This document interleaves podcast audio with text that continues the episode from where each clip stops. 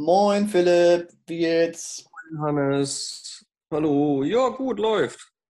Läuft? Läuft es gut. So, heute gehen wir direkt in. Medias Res, habe ich mir vorgenommen, statt lange rumzureden. Äh, Hast du dich, äh, ich habe dir ein Thema vorgeschlagen letztes Mal und zwar äh, habe ich dir das geschickt und es geht um Foto-Apps. So. Und da hast du gleich gesagt, als ich das Thema vorgeschlagen habe, bekehre mich. Und da frage ich mich natürlich, was meintest du denn damit? ich, ich weiß gar nicht, was ich irgendwie an klugen Apps irgendwie nutzen sollte. Da bin ich, glaube ich, ein bisschen oldschool. Weil was mir jetzt so als erstes einfallen würde, ist sowas wie ein Belichtungsmesser Ja, mit Handy. Das besitze ich ja selber. Das besitze ich ja wirklich als Gerät, für das ich mal ordentlich Geld ausgegeben hatte, was dem ich jetzt mal unterstelle, dass es besser ist als ein Handy. Also das bin ich eher mal gespannt, an. was, was du so äh, an, an, an schlauen und hilfreichen Programmen zum Fotografieren nutzt, weil ich so selber mich eher mit dem, oder mich noch gar nicht mit dem Thema auseinandergesetzt habe. Also Also klar, ich benutze irgendwie fürs Handy Lightroom Mobil, um so ein bisschen auf die Funktion meiner Kamera selber Einfluss zu haben, obwohl das Ergebnis meistens schlechter ist als das, was die Kamera selber kann. Weil man muss ja schon sagen, da ist viel, viel AI in einem Smartphone drin, die einfach so heftig dein Bild optimiert, dass es out of the box meistens echt gut aussieht. du meinst nicht am Smartphone, sondern an der Kamera. Nee, ich meine schon am Smartphone. Also Achso, Lightroom Mobil, was da immer rauskommt, klar kann ich dann hinterher rumspielen wie am Rechner, aber das kostet Zeit. Nö, die, die Kamera oder die Handy-Icon-Software ist echt gut. Muss man immer sagen, holla die Waldfee, da kommt richtig gut was bei rum ja, ich, an Ergebnis. Also so tagsüber Nachtaufnahmen, schon heftig. Hauttöne sehen meistens immer besser aus. Das ist schon heftig. also in der, in der, in der Handy-eigenen Software meinst du, die da mitliefert. Genau. Ja. Mhm. Ja, das ist eigentlich das Einzige, was ich so benutze, um irgendwie schnell mal was zu optimieren auf dem, auf dem Smartphone. Lightroom auf dem Smartphone habe ich noch nie benutzt. Photoshop genauso wenig. Ich kenne Leute, die das benutzen, aber das ist alles so eine abgespeckte Version. Da denke ich immer, nee, das schenke ich mir. Warum mache ich mir die Mühe? Im, Grunde will ich dann, wenn ich nach Hause komme, das eh nochmal bearbeiten. Und jetzt unterwegs da schnell mal was dran machen und einem Kunden zu zeigen, die, in der Situation war ich noch nie. Also ich kann das auch immer ganz gut einfach kommunizieren und sagen, so das und das müssen Sie mal wegdenken, da können wir noch was machen oder so. Ja. Also ja, sowas benutze ich eigentlich gar nicht. Bildbearbeitungsprogramme auf dem Handy habe ich eigentlich gar nicht.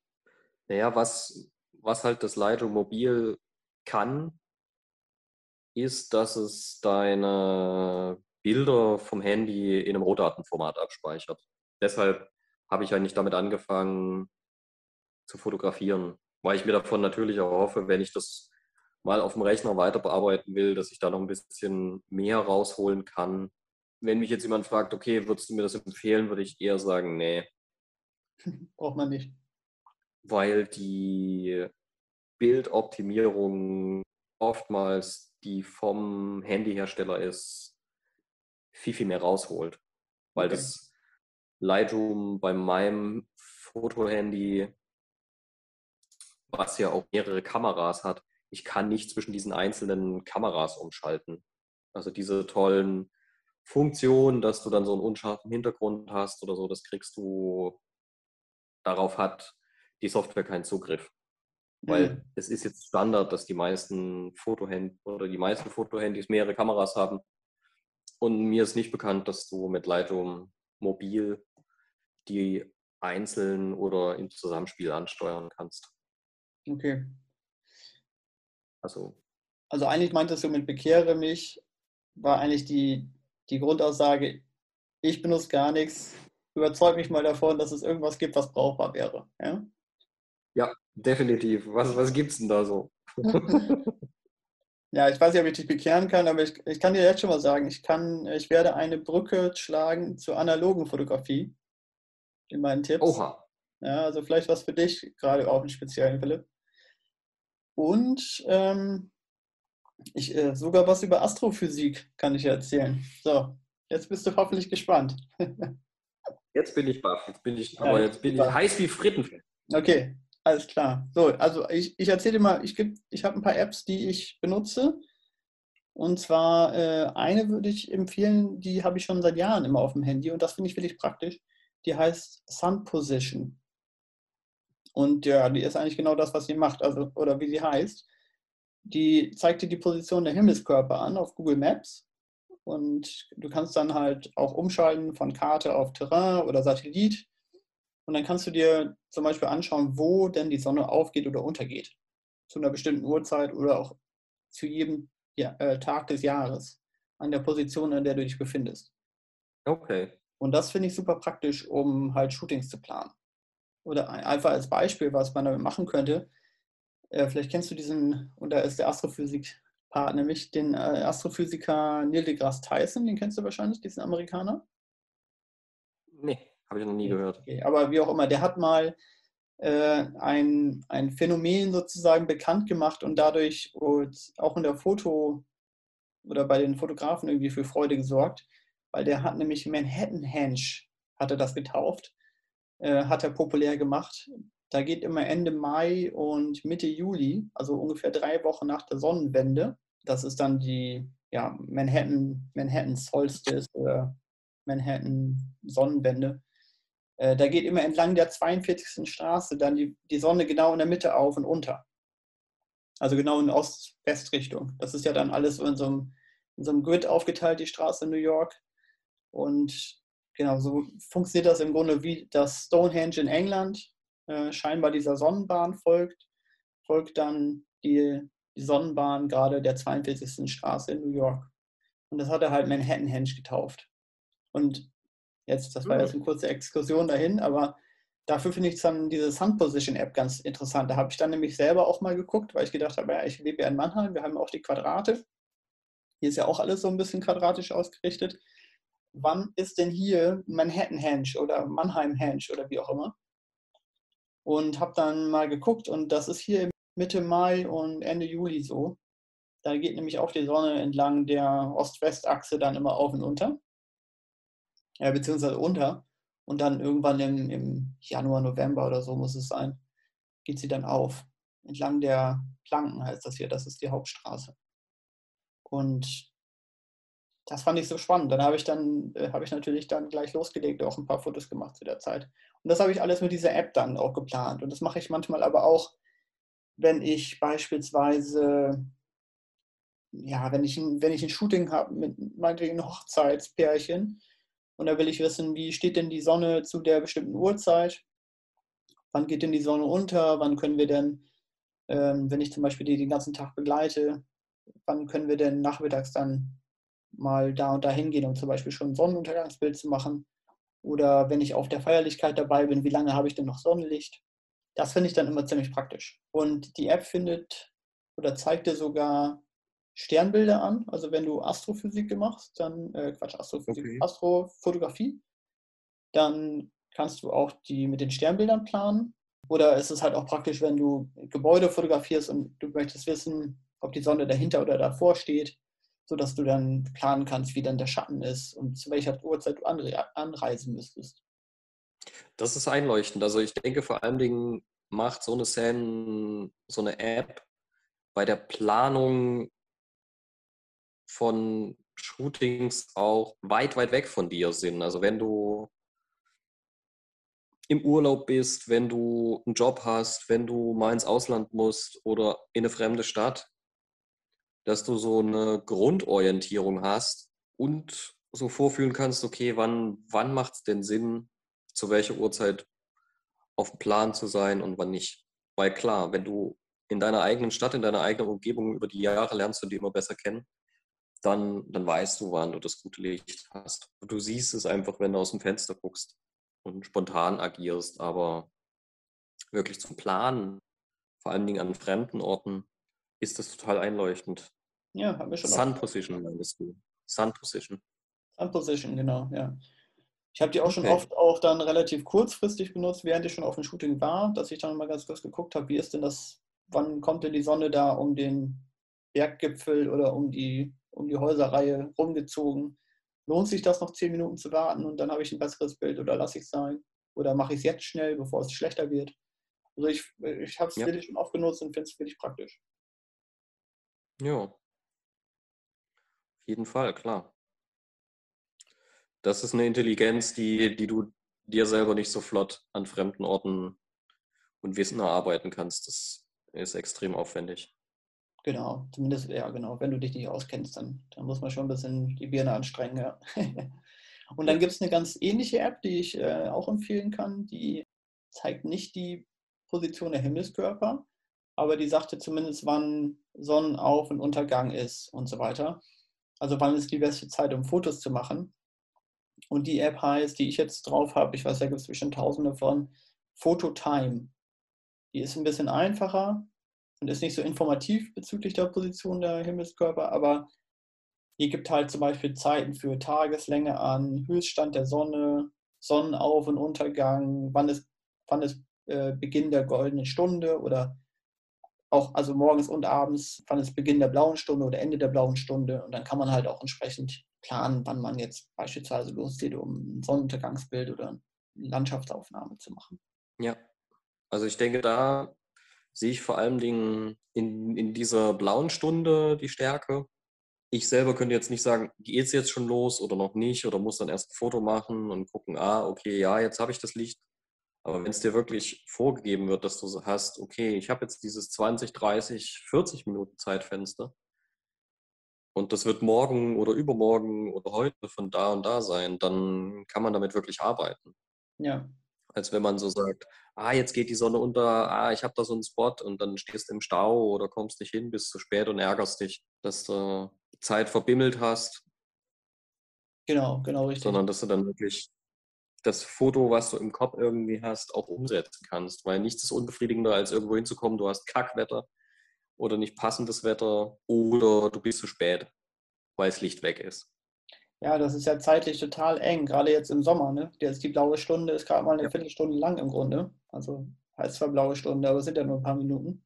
Und da musst du schon irgendwie vor Ort sein. Da musst du im Grunde schon eine Stunde vorher anreisen und deine Kamera dahingestellt und alles komponiert haben, im Idealfall. Ach ja, was mir noch zu der vorigen App einfällt gerade, ich glaube, das gibt es auch als Browser. Also im Browser kann man es auch benutzen, dann daheim. Musste man mal einfach googeln wahrscheinlich. Und da kann man auch die Höhe von Gebäuden, glaube ich, sich anzeigen lassen.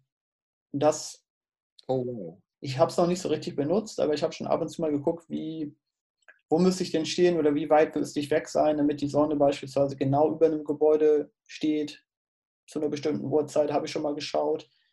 Aber was mir auch gerade einfällt, es war ja letztens erst ein Supermond, ne? Also Pfingsten, glaube ich, mhm. und dann Anfang des Jahres. Ja. Und der erscheint natürlich besonders groß, je, je niedriger am Horizont. Oder wenn du ein Gebäude oder irgendwas davor hast oder lass ein Baum sein, aber irgendwie muss es ja ziemlich tief sein, die Sonne noch, äh, der Mond in dem Fall. Und da könnte man, glaube ich, ganz gut planen, wo müsste ich mich hinstellen, zu welcher Uhrzeit, damit man diesen Supermond-Effekt richtig gut drauf bekommt. Ja, macht auch Sinn. Weil die Chancen sind für so einen Supermond oder für so ein spezielles Ereignis alle Jubeljahre gefühlt. Und wenn das ein Motiv ist, was du haben willst, dann hast du nur den einen Shot oder den, den einen Termin und musst ansonsten wieder sehr, sehr lange warten. Genau. Aber mir fällt, mir fällt zu dem Thema Gebäude und, und Obenansichten gerade noch was an. Ich schaue jetzt immer öfter mir auch Gebäude und Territorien mehr mit Google Maps und vor allen Dingen auch mit dem Satellitenbild an. Ich brauche das gerade sehr oft, wenn ich im Stadtraum unterwegs bin und zu Hause dann nochmal genau zu jedem Bild die Adresse oder den Standort des Objektes, was auf dem Bild ist, äh, das recherchiere ich dann nochmal nach. Also ich schreibe es mir jetzt immer vor Ort auf, aber ich gucke es mir dann hinterher auch nochmal ordentlich auf einer Karte an. Da ist mir heute aufgefallen, dass mir, weil ich habe ein Fable für Dachparkplätze auf Shopping Malls oder einfach so innerstädtische Parkplätze, die hoch liegen. Weil mhm. meistens hast du von dort aus eine gute Sicht auf die Stadt. Ja. Weil es oftmals unbekannte, aber von der Lage her schöne Orte sind, um den Überblick über eine Stadt zu verschaffen. Und da ist mir wieder aufgefallen, hey, in der Innenstadt gibt es ja doch noch so ein, zwei Hochparkplätze, die ich bisher komplett äh, vergessen habe. Oder, oder die mir noch nie aufgefallen sind oder noch nie in den Sinn kamen. Also wo ich anhand des Satellitenbildes neue Shooting-Orte entdeckt habe, wo ich mal sage, hey, ich, ich laufe zwar viel durch die Stadt, ich mache viel im Stadtraum, aber das sind so Ecken, da wäre ich bisher noch nie drauf gekommen. Ja, es ist eher so ein, es ist ja keine App in dem Sinne. Ja, aber es ist ja auch im Browser verfügbar. Und es ist jetzt mehr ein Zufall gewesen. Also ich habe jetzt nicht gezielt nach neuen Fotoorten gesucht. Aber das ist jetzt noch so eine Sache, wo ich sage, okay, das, das lohnt sich immer mal. Und am Hand von den Satellitenbildern von Google, man hat ja meistens das Wasserzeichen drauf, siehst du auch, wie, wie aktuell so ein Bild ist. Ja, Manchmal genau. hat man ja wirklich so Satellitenbilder, die sind so zehn Jahre alt und du hast fünf Baulücken und du weißt jetzt, okay, da ist alles voll gekracht mit neuen Gebäuden. Aber wenn, wenn das einigermaßen aktuell ist, dann glaube ich, ist es sinnvoll, die auch immer mal wieder ein Territorium anzugucken, was da passiert, vor allen Dingen in Städten.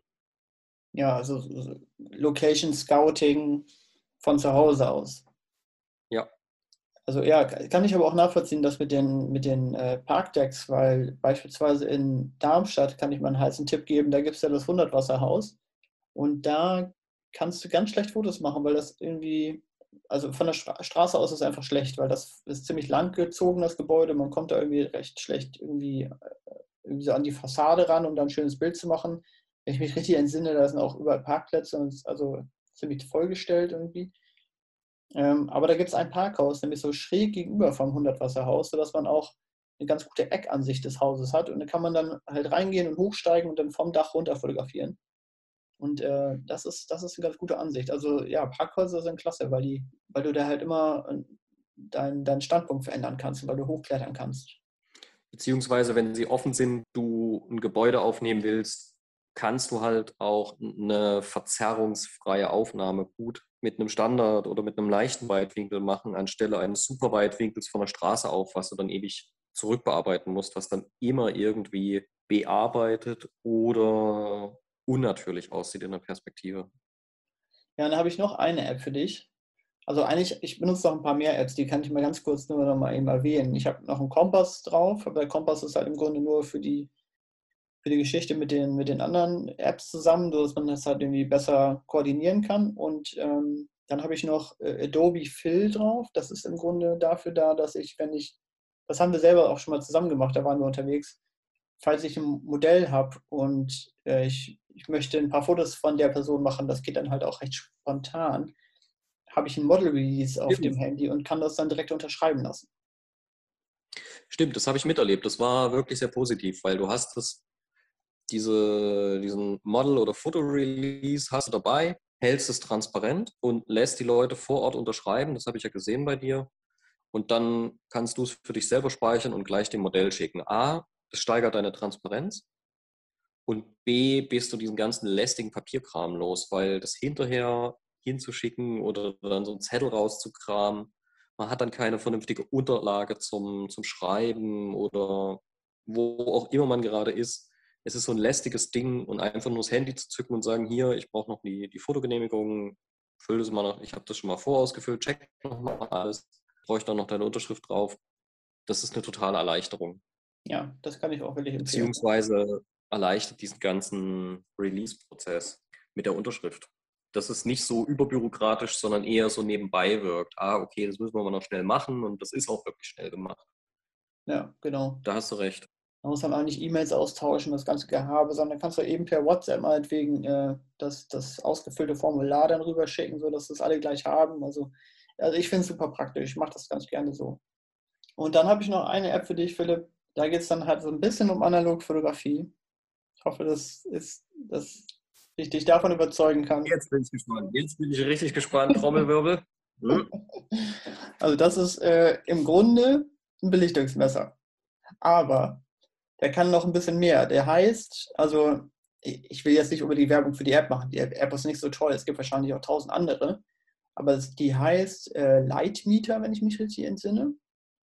Und die hat halt ein Belichtungsmesser, Und die kann auch einen Weißabgleich ermitteln über deine Handykamera oder ne, die kann sogar eine kleine Graukarte anzeigen und so ein Quatsch. Ähm, und den äh, hatten so einen Depth of Field Rechner, also dass du dann halt auch irgendwie errechnen kannst von vornherein, mit welcher Blende hast du dann wie viel Tiefenschärfe und so weiter und so fort. Aber alle so, alles so kleine Funktionen, so ein bisschen wie so ein Schweizer Taschenmesser für die Fotografie. Und dann gibt es aber eine Funktion, mhm. so und auf die will ich zu sprechen kommen, die hat einen Reziprozitätsrechner. So. Und ich, ich, du, weißt, du weißt Bescheid, aber ich erkläre mal ganz kurz, was das ist. Ja. ja.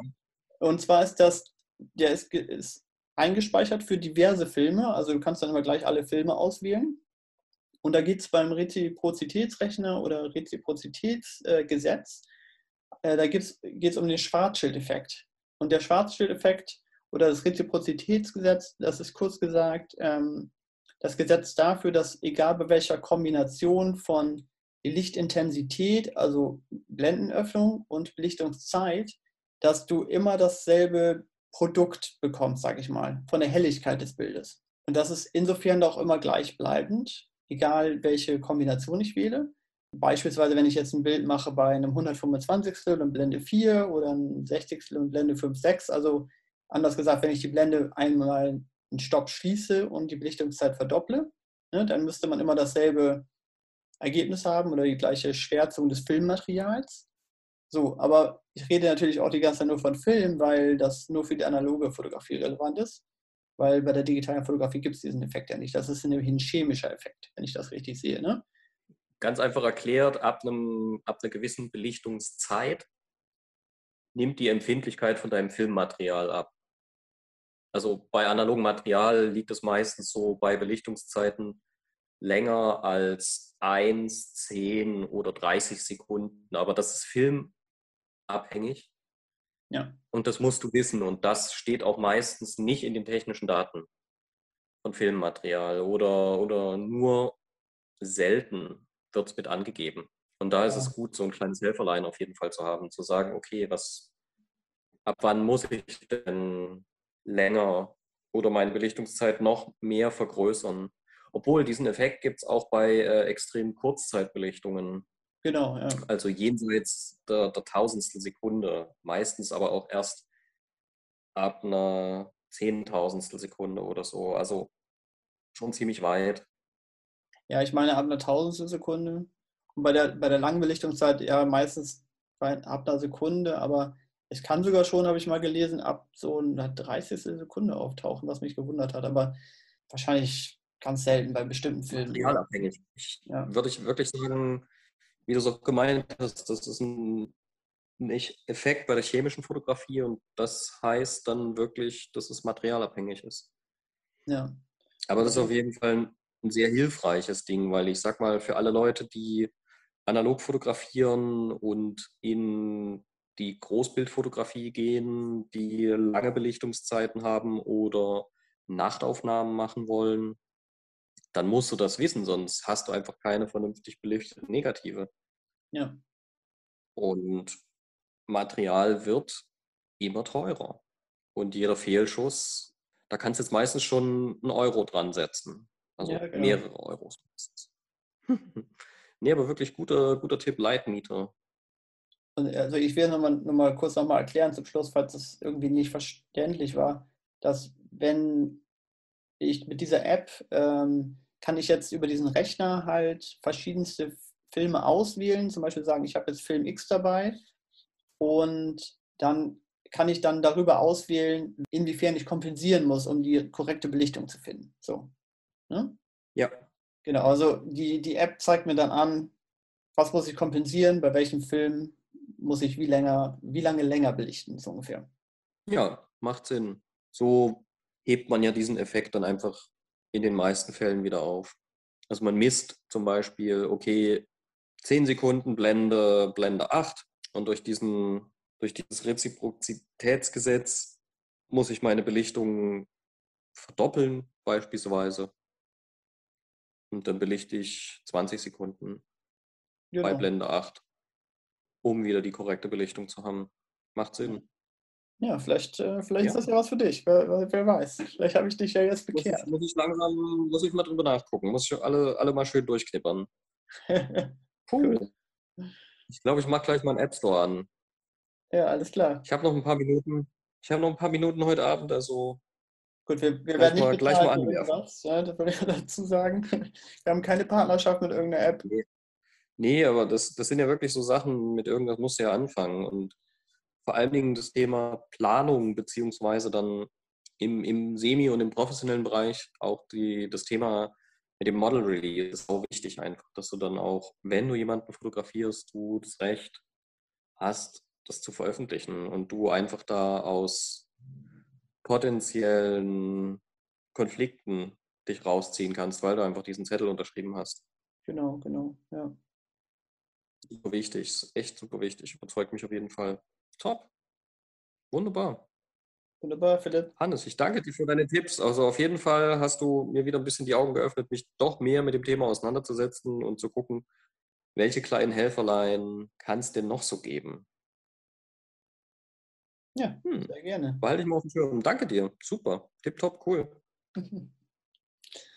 Okay, Philipp. Dann äh, wünsche ich dir viel Spaß beim Stöbern im App Store. Ja, und hören wir uns nächste Woche wieder. Machen wir. Ciao. Tschüss.